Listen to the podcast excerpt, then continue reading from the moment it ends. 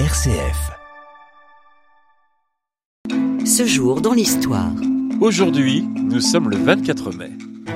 Détroit du Danemark en ce printemps 1941, le croiseur de bataille britannique Hood fait face au cuirassé allemand Bismarck. Nous sommes le 24 mai. Le navire de guerre HMS Hood défie le cuirassé allemand Bismarck. En 8 minutes, la fierté de la flotte britannique coule à pic.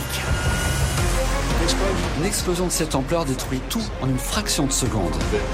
Attendre, attendre, attendre. Extrait d'un documentaire de RMC Découverte. Le Hook coule en quelques minutes. Il n'y aura que trois survivants sur les 1419 hommes d'équipage. Un parfum de fin de guerre froide flotte sur le monde le 24 mai 2002.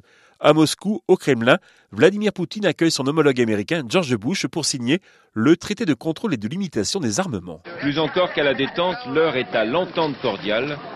Une heure plus tôt, le président américain et son homologue russe venaient de signer un traité de désarmement qualifié d'historique. Il prévoit de réduire des deux tiers le nombre d'ogives nucléaires que détiennent la Russie et les États-Unis. George Bush.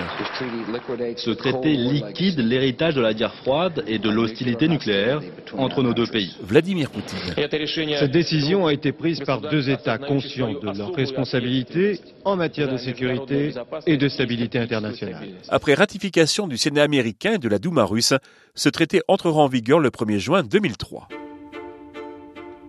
Le 14 mai 1873, la majorité monarchiste au Parlement retire son soutien à Adolphe Thiers, le président de la République, entraînant sa démission. Il lui reproche son manque d'empressement à restaurer la monarchie après l'effondrement du Second Empire. Dans la foulée est élu son successeur, le maréchal Patrice de MacMahon, avec 300 voix sur 392. C'est de ce jour que date l'expression élection de maréchal, une élection à la quasi-unanimité. Ce jour dans l'histoire. La culture, c'est le 24 mai 1931 que voyait le jour l'acteur franco-britannique Michael Lonsdale. Il est principalement connu pour ses rôles au théâtre et au cinéma. Il a également prêté sa voix à divers projets audiovisuels. Vous avez une grosse tête, puis vous avez dodeliné. Alors admettons que j'ai une grosse tête, mais je n'ai pas dodeliné. Ah si, vous avez dodeliné. D'ailleurs, nous avons reçu des ordres pour que rien n'arrête l'expérience. Des ordres d'en haut. Extrait d'Hibernatus. Michael Lonsdale nous a quittés en 2020. Autre naissance, le 24 mai 1941, celle de Bob Dylan, auteur, compositeur, interprète, mais également peintre, sculpteur, cinéaste et poète américain. C'est l'une des figures majeures de la musique populaire américaine. Il débute sa carrière en 1962. Ses titres les plus célèbres datent des années 60. Hey, Mr. Tambourine Man, play a song for me. I'm not sleepy, and there is no place I'm going to. Hey, Mr. Tambourine Man, play a song for me. In the jingle jangle morning, I come following you.